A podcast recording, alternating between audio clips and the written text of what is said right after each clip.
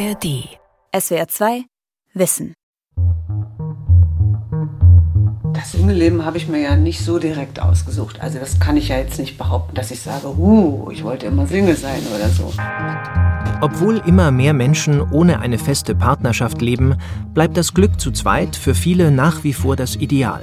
Ja, natürlich hört man auch mal ab und zu den Spruch, äh, hat immer noch keine Freundin oder äh, sollen wir da mal nachhelfen, so sinngemäß oder irgendwie sowas. Oder hier, meine Tante wollte schon in meinem Namen da eine Anzeige schalten irgendwo, also mich auch bei irgendeinem so Portal anmelden.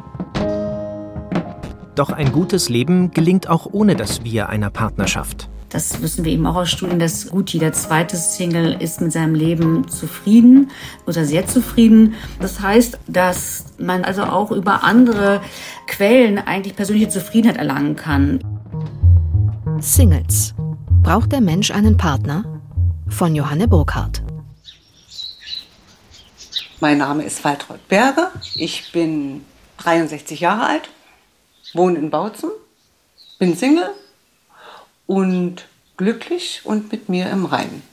Waltraud, von den meisten Walli genannt, führt durch ihren gepflegten Garten, den sie sich zusammen mit ihrer Zwillingsschwester teilt. Also ich wohne eigentlich wie auf dem Dorf. Ne? Also das ist die letzte. Die 63-Jährige arbeitet als Buchhalterin in einem metallverarbeitenden Betrieb. Wenn man dann durchgeht, sieht man schon die Bergkette. Also dahinter sieht man schon die Berge. Vom Garten aus sind es ein paar Stufen hoch bis zu dem Reihenhaus, in dem Walli seit 18 Jahren allein lebt.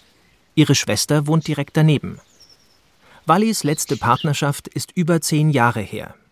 Ein Problem ist es nicht für sie. Im Gegenteil. Sie liebt die Vorzüge, die ein Leben ohne Partner ihr bietet. Was könntest du denn unternehmen an freien Tagen? Triffst du dich mit jemandem? Triffst du dich mal mit dem? Oh, würde ich jetzt vielleicht doch nie so gut aushalten, dann gehe ich dann lieber dahin. Also das sind schon, sage ich mal, Sachen, die vielfältiger am Angebot sind als Single, wenn ich das mal so sagen darf. Nichts gegen eine Partnerschaft. Ne? Jetzt in meinem Alter sage ich gerne ambulant ja, stationär nein. Als Single ist Walli nicht nur in ihrer Familie die Ausnahme. Eine Untersuchung der Vereinten Nationen aus dem Jahr 2019 zeigt, etwa 90 Prozent aller Deutschen sind im Laufe ihres Lebens mindestens einmal verheiratet. Tendenz sinkend denn immer mehr Menschen leben, zumindest zeitweise, ohne Partnerin oder Partner. Wie viele es in Deutschland tatsächlich sind, lässt sich schwer messen. Oft wird die Zahl der Singles anhand der steigenden Zahl der Alleinlebenden geschätzt. Laut Statistischem Bundesamt wohnt in jedem zweiten Haushalt ein Mensch allein. Man liest dann aber als Leser, als Überschrift in der Zeitung, mehr als die Hälfte aller Berliner leben alleine. Und das ist eben falsch. Das ist auch schon ganz einfach zu erklären. Denn die andere Hälfte der Haushalte besteht aus Haushalten, die mehr als eine Person umfassen. Das sind natürlich mehr als die Hälfte aller Leute. Ein grober Fehler, findet Stefan Radil, emeritierter Professor für Soziologie an der Universität Mainz. Denn das verzerrt die Statistik. Hinzu kommt, nicht alle, die allein wohnen, leben ohne Liebesbeziehung. Eine Untersuchung der Online-Partnerbörse Elite Partner kommt zum Schluss, dass jede dritte Person zwischen 18 und 65 Single ist. Doch den Singles begegnen in der Öffentlichkeit immer wieder Vorurteile. Das zeigt etwa eine Untersuchung des Sozialpsychologen Tobias Greitemeyer von der Universität Salzburg. Er hat die Selbst- und Fremdwahrnehmung von Singles verglichen und gezeigt, andere schätzen Singles als weniger glücklich und zufrieden ein, als die Singles sich selbst fühlen. Vor allem auf Single-Frauen lasten diese Stereotype. Das bestätigt auch Walli. Das ist ja so, dass äh, viele sagen, ach Gott, die lebt schon so viele Jahre alleine, was die in ihrem Leben schon vermisst hat oder so. Ne? Gibt es auch in meinem Freundeskreis, die auch jahrelang irgendwann mal sich gewünscht haben, dass ich einen Partner hätte, damit wir da zu viert im Urlaub fahren können oder so. Also immer speziell bei diesen Leuten hatte ich das Gefühl, man ist nicht komplett, wenn man alleine da aufschlägt. Es wird als Defizit sozusagen angefragt, warum man niemanden hat. Eine Frau wie du, so lange allein und äh, wie kann das denn sein? Was ist halt in dir falsch? Die Journalistin Katja Kuhlmann hat in ihrem Buch Die singuläre Frau mit diesen Stereotypen und mit der Single-Industrie abgerechnet. Im Gespräch mit SWR2 Tandem formuliert sie es so. Es gibt x Möglichkeiten, Dating-Apps, äh, Speed-Dating-Partys, alles Mögliche, eine Partnerin oder einen Partner zu suchen. Aber doch sehr, sehr viele Leute, die diese Suche gar nicht betreiben, sondern sich anders quasi eingerichtet haben. Mit ausufernden Freundes- und Bekanntschaftskreisen, indem sie sich in ihrer Nachbarschaft anders einbringen, indem sie also andere Zwischenmenschlichkeiten genießen und erleben, jenseits der romantischen Zweisamkeit. Die romantische Liebe ist historisch gesehen ohnehin ein recht neues Phänomen. So wurden Ehen bis zum 19. Jahrhundert aus pragmatischen und ökonomischen Gründen geschlossen. Nicht umsonst spricht die Soziologie davon, dass ein Acker den anderen heiratete. Heute sind es unter anderem finanzielle Gründe, die das Single-Sein ermöglichen, erklärt Stefan Radil. Die Zahl der Wohnungen, das finanzielle Einkommen, die Bildung, die es Menschen erlauben, überhaupt allein zu leben. Man braucht einfach äh, bestimmte Ressourcen. Alleinleben ist teuer, sowohl individuell als auch volkswirtschaftlich gesehen. Im Lauf der Geschichte rückt das Individuum immer stärker in den Fokus. Das Ich wird bedeutender als das Wir. Ein Individualisierungsschub, den Radil auch heute beobachtet. Also Menschen ist es wichtig, wie sie selbst leben. Sie fühlen keineswegs mehr die Verpflichtung, jetzt bestimmte Rollen als Frau und die Person, die die Familie umsorgt oder andere Rollen zu erfüllen, sondern die eigene Existenz ist ihnen wichtig. Für die freiheitsliebende Walli ist gerade ihre Selbstbestimmung das Schöne am Single-Sein. Also ich wüsste jetzt keine Nachteile, die ich habe. Also ich kann überall rausgehen in die Natur, ich kann mich bewegen, wie ich will, ich kann mich mit Freunden treffen, mit Familie treffen. Ich kann tun und lassen, was ich will. Ja, das ist schon eine Freiheit, das ist ein Luxus für mich. Und so wie ich meine Wohnung verlasse, so finde ich sie vor. Und wenn ich mal eine Woche oder eine ganze Zeit nichts mache, dann mache ich nichts. Wäsche waschen, Haus putzen und sowas, das habe ich nie. Das ist bei mir wetterabhängig. Wenn schön ist, bin ich draußen. Und das andere hat Zeit. Und noch etwas sorgt dafür, dass sich immer mehr Menschen für ein Leben als Single entscheiden.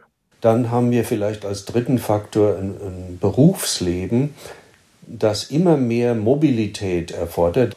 Das ist nicht so gut vereinbar mit einem Familienleben. Es drängt auch ein bisschen in Richtung Vereinzelung.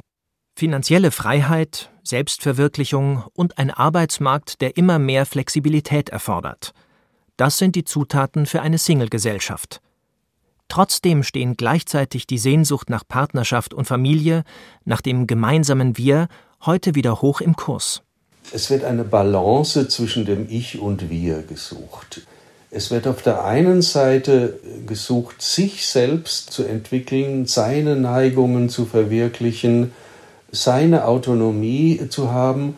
Auf der anderen Seite ist aber gerade die junge Generation sich sehr wohl bewusst, dass man da sehr einsam werden kann, dass das viele Konfliktfelder eröffnet und dass das Zusammensein sehr wohl einen hohen Wert darstellt. Und diese Austarierung zwischen der Ich-Verwirklichung und dem Wir, das ist eigentlich das, was ich als dominierende Wertvorstellung in unserer Zeit bezeichnen möchte.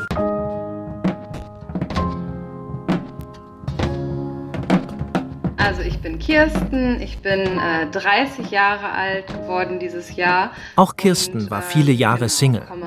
Im Gegensatz zu Walli jedoch unfreiwillig. Denn für sie stand schon in der Grundschule fest, dass sie später einmal heiraten und eine Familie gründen möchte. Sogar ihre Berufswahl hat sie danach ausgerichtet. Also ich habe immer mit Kindern zusammengearbeitet, fand aber auch so was Kreatives, was so in Richtung Mediendesign ging oder so interessant und habe aber damals auch gedacht, ja, aber ich möchte später auch eine Familie und Kinder und da ist es vielleicht einfacher, den Job der Lehrerin oder Sonderpädagogin jetzt damit zu vereinbaren. Kirsten entschied sich, Lehrerin zu werden. Doch für die Familiengründung fehlte ihr der richtige Partner. Ja, ich habe ja immer quasi nach dem Vater meiner Kinder gesucht. Also ich habe wirklich eigentlich mir erwünscht, auch schon mit Mitte 20 äh, eigentlich so denjenigen zu finden, mit dem ich mein Leben verbringen möchte. Etwa sechs Jahre sucht Kirsten. Ich habe geswiped und gewischt und geschrieben und getan. Ich konnte mich auch gar nicht so auf einen fokussieren, weil ich irgendwie permanent überall gesucht habe. Ich habe im Supermarkt geguckt. Wenn mich jemand angelächelt hat oder so, habe ich gedacht, ah, okay, vielleicht ist der ja was. Je mehr Zeit vergangen ist, desto mehr Druck ist in mir entstanden. Und es war immer die Dating-Plattform offen. Insbesondere Single-Frauen mit Kinderwunsch verspüren häufig diesen Druck, einen Partner zu finden. Trotz moderner Reproduktionsmedizin ist ihr biologisches Zeitfenster für die Familiengründung begrenzt. Gerade in diesem Alter leiden Single-Frauen mit am stärksten am Alleinsein. Wenn man die Singlezufriedenheit über die Alterskohorten anschaut, dann stellt man schon fest, dass die Singlezufriedenheit bei den Frauen von 30 bis 39 am geringsten ist im Vergleich zu den anderen Altersgruppen. Und bei den Männern ist sie zwischen 30 und 50 etwas niedriger.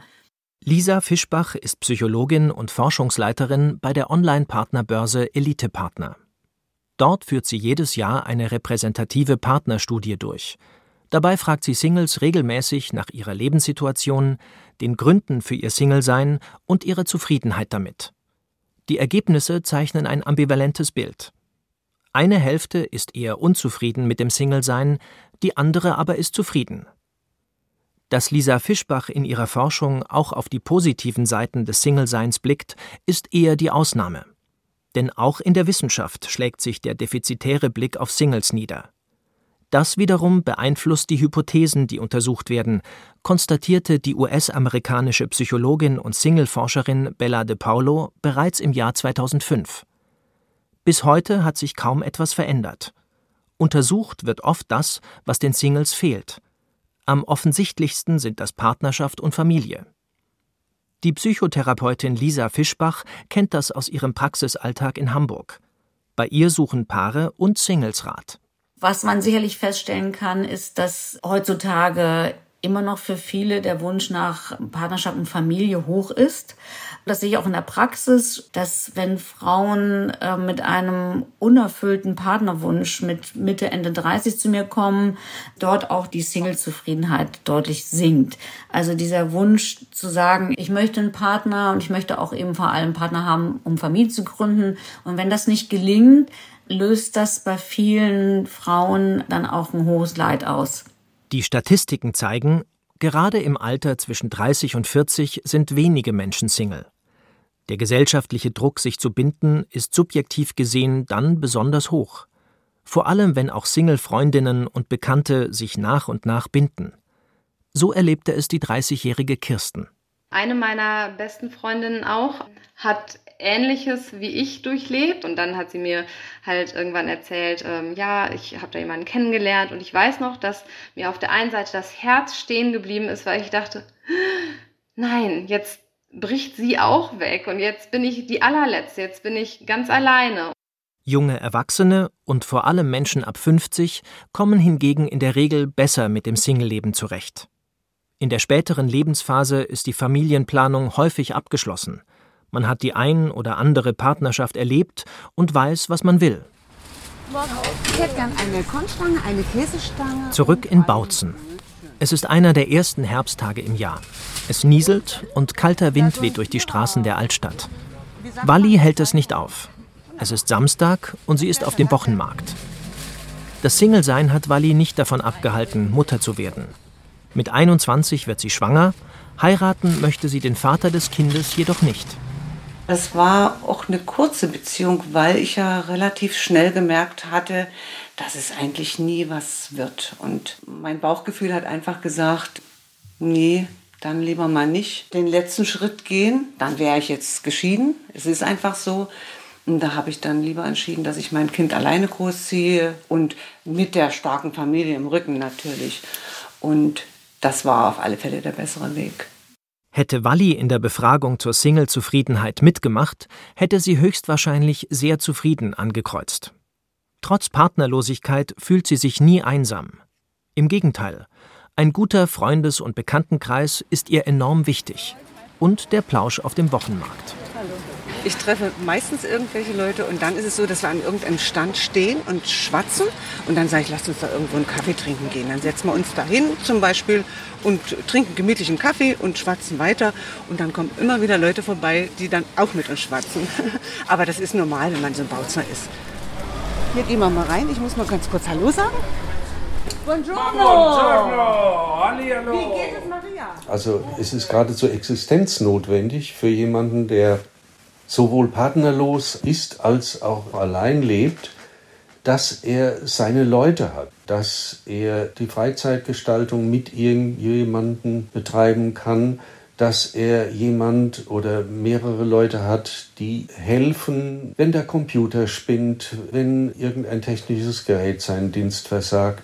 So Soziologe Stefan Radil. Also das sind zum Teil Nutzenaspekte, die dazu führen, dass Singles große Kontaktkreise haben und dass Singles auch diese Notwendigkeit nicht nur als Nutzen erwägen betreiben, sondern dass äh, sich sehr bewusst sind, dass sie für ihr Seelenleben Kontakte brauchen und die pflegen.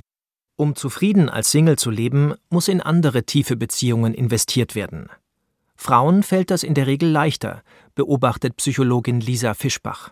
Und vielleicht noch ein wichtiger ergänzender Punkt ist, dass eben Frauen heutzutage eine ganz hohe Single-Zufriedenheit oder Single-Kompetenz auch entwickeln. Also es das heißt, sich ihr Leben als Single sehr zufrieden zu gestalten. Und das hat etwas damit zu tun, das wissen wir auch, dass Frauen ja häufig größere soziale Netze haben und vor allem auch in ihren sozialen Netzen mehr Intimität und Vertrauen erleben. Männern fällt aus diesem Grund das Single-Sein durchschnittlich schwerer als Frauen.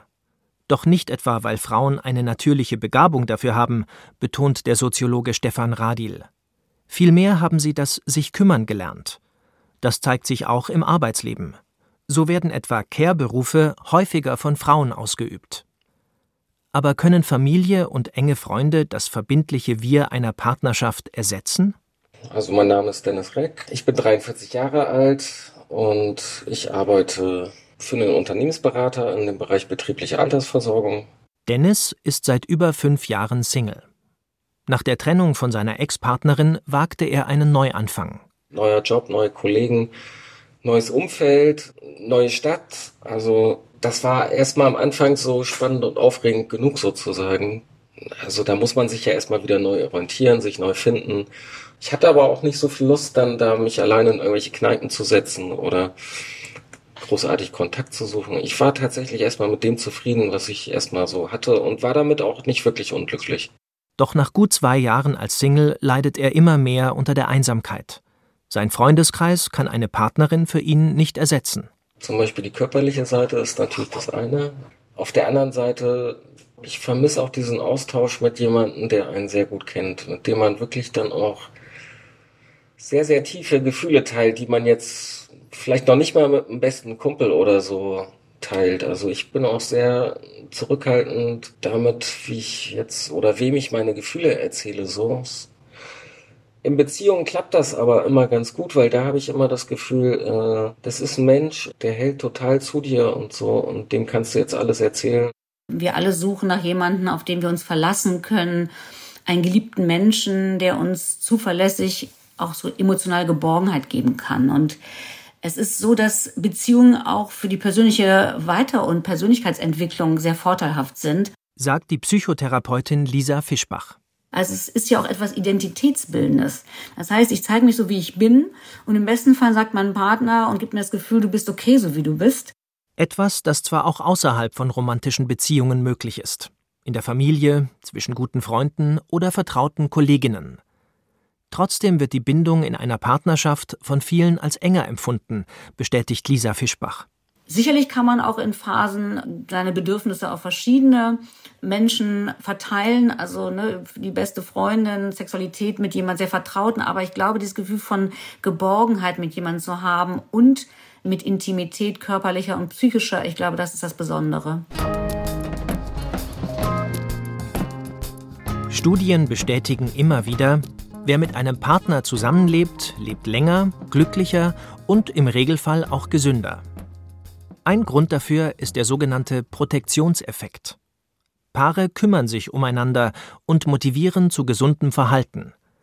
Zwar werden liierte Menschen im Schnitt auch gemütlicher und nehmen die einen oder anderen Beziehungskilos zu, der negative Protektionseffekt, trotzdem leben Paare im Schnitt länger. Ein anderer Grund dafür ist aber, dass gesunde und glückliche Menschen eher heiraten. Der sogenannte Selektionseffekt. Wer gesund und glücklich ist, hat bei der Partnersuche eher Erfolg. Beide Effekte, so der bisherige Forschungsstand, erklären diesen Zusammenhang zwischen Gesundheit und Partnerschaft.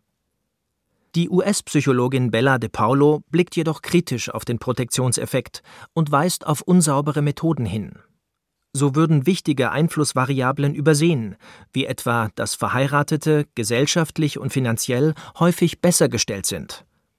Außerdem seien Menschen mit Partner nach der ersten euphorischen Verliebtheitsphase meist genauso glücklich, wie sie es bereits als Single waren. Walli ist vom Wochenmarkt zurück. Aus den Einkäufen bereitet sie in ihrer Küche ein spätes Frühstück für sich zu. In einem Jahr geht sie in Rente. Doch davor, dass sie im Alter allein und pflegebedürftig sein könnte, hat sie keine Angst weil ich weiß, dass man auch anderen hilft. Aber wenn man immer schon so gelebt hat wie ich und auf Leute zugeht oder so, dann ist man nicht alleine. Also ich habe das mitgekriegt in meiner letzten Krankheitsphase. Also da hat immer das Telefon mal geklingelt, brauchst du was, soll ich dir einkaufen gehen? Da stand jemand vor der Türe, komm, wir gehen mal eine Runde oder so. Und genauso mache ich das ja mit anderen, auch Menschen, die mir was bedeuten. Ne? Ihr starkes soziales Netz stärkt Wally den Rücken und schenkt ihr Zuversicht. Ein Geben und Nehmen, so erlebt sie die Bindungen. Als eine gute Single-Freundin an Krebs erkrankt, beschließt Wally, sie intensiv zu begleiten. Eine Erfahrung, die ihr gezeigt hat, auch ein Single muss nicht allein sterben. Wir hatten uns dann einfach einen Fahrplan gemacht. Was wollen wir noch in der Zeit machen? Und sie wollte dann noch dieses da machen und jenes machen und jenes machen. Und wir haben uns wirklich dann immer diese Punkte gesetzt. Und das haben wir auch gemacht. Zum Schluss lebt ihre Freundin im Hospiz. Walli besucht sie dort jeden zweiten Tag. Sie trinken zusammen Sekt. Walli liest ihr vor.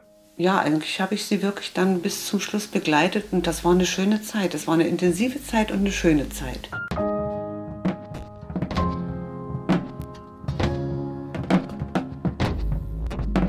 Das Leben zeigt, Menschen übernehmen auch außerhalb von Ehe und Partnerschaft Verantwortung füreinander. In der Corona-Pandemie wurde das besonders deutlich. Nachbarn, die füreinander einkaufen gehen, Freundinnen, die sich die Kinderbetreuung teilen.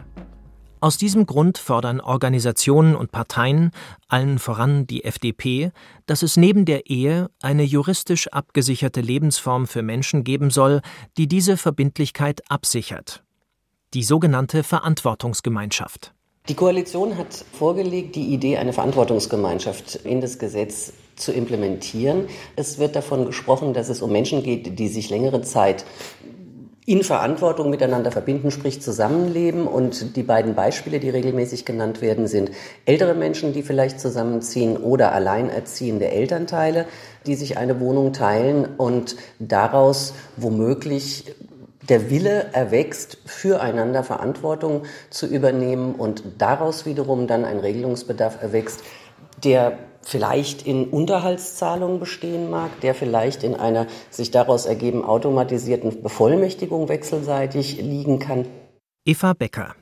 Seit knapp 30 Jahren ist sie Anwältin für Familienrecht in Berlin.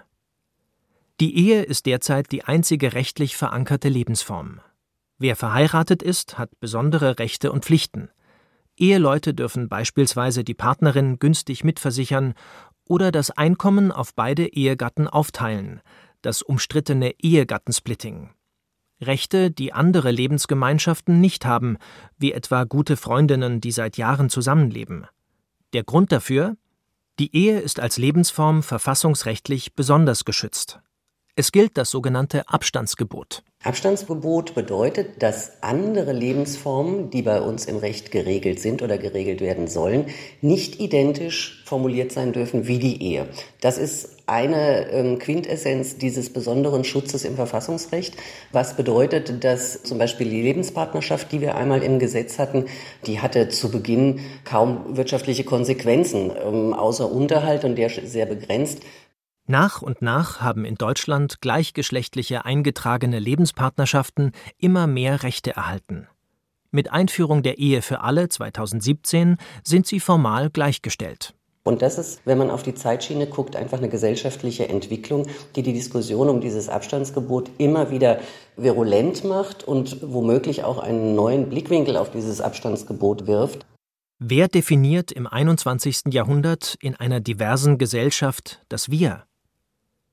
Befürworter der Verantwortungsgemeinschaft wünschen sich auch für Nichtverheiratete, die füreinander sorgen, mehr Rechte. Die Pflichten erfüllen sie in der Regel bereits füreinander. Zwar können auch Nichtverheiratete Verträge miteinander schließen, die das Zusammenleben regeln, ergänzt Familienanwältin Eva Becker. Das gilt allerdings nicht für Angelegenheiten außerhalb des Familienrechts, wie etwa einer Mitversicherung oder einer Witwenrente.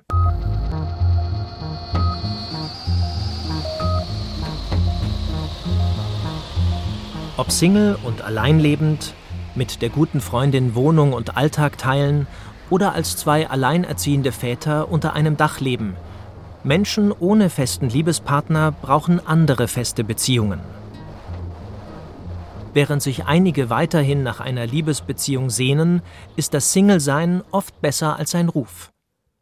Single-Phasen sind sogar gut. Sie geben einem die Zeit, sich auf die eigene Person und Bedürfnisse zu konzentrieren, Deshalb appelliert die Psychologin Lisa Fischbach, das gesellschaftliche Bild vom Single als Defizit zu hinterfragen und das wird dem Single so unterstellt. Also der Single sitzt sonntags morgens trüb mit seinem Tier alleine im Bett und guckt dann irgendwie einsam eine, eine Netflix-Serie. Dabei ist der vielleicht derjenige, der total ähm, glücklich aufwacht, hatte keinen schnarchenden Partner neben sich, weiß nicht, hatte ein erfolgreiches Date am Tag vorher, irgendwie ein gutes ähm, sexuelles Date und ist nachmittags mit der besten Freundin verabredet, weil die wollen Mädchennachmittag oder Frauennachmittag machen. Also diese Wahrnehmung könnte man ja auch haben. Walli jedenfalls ist zufrieden als Singlefrau. Gestern hatte ich dann spontan entschieden, dann gehe ich ins Theater und das war toll. Habe wieder gute Bekannte getroffen, generell einen schönen Abend gehabt. Und morgen ist zum Beispiel im Theater Tag der offenen Tür. Also da bin ich auf alle Fälle mit dabei und gucke mir an, was es da alles gibt. Also mh, hm, Langeweile, ich weiß nicht, wie es geschrieben wird. SWR 2 Wissen. Singles Braucht der Mensch einen Partner? Von Johanne Burkhardt. Sprecher Markus Michalski. Redaktion Vera Kern. Regie Andrea Leclerc.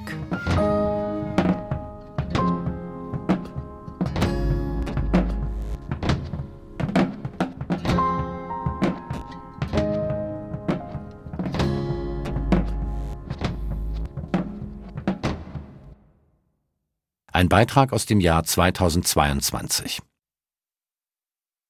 SWR 2 Wissen. Manuskripte und weiterführende Informationen zu unserem Podcast und den einzelnen Folgen gibt es unter swr2wissen.de.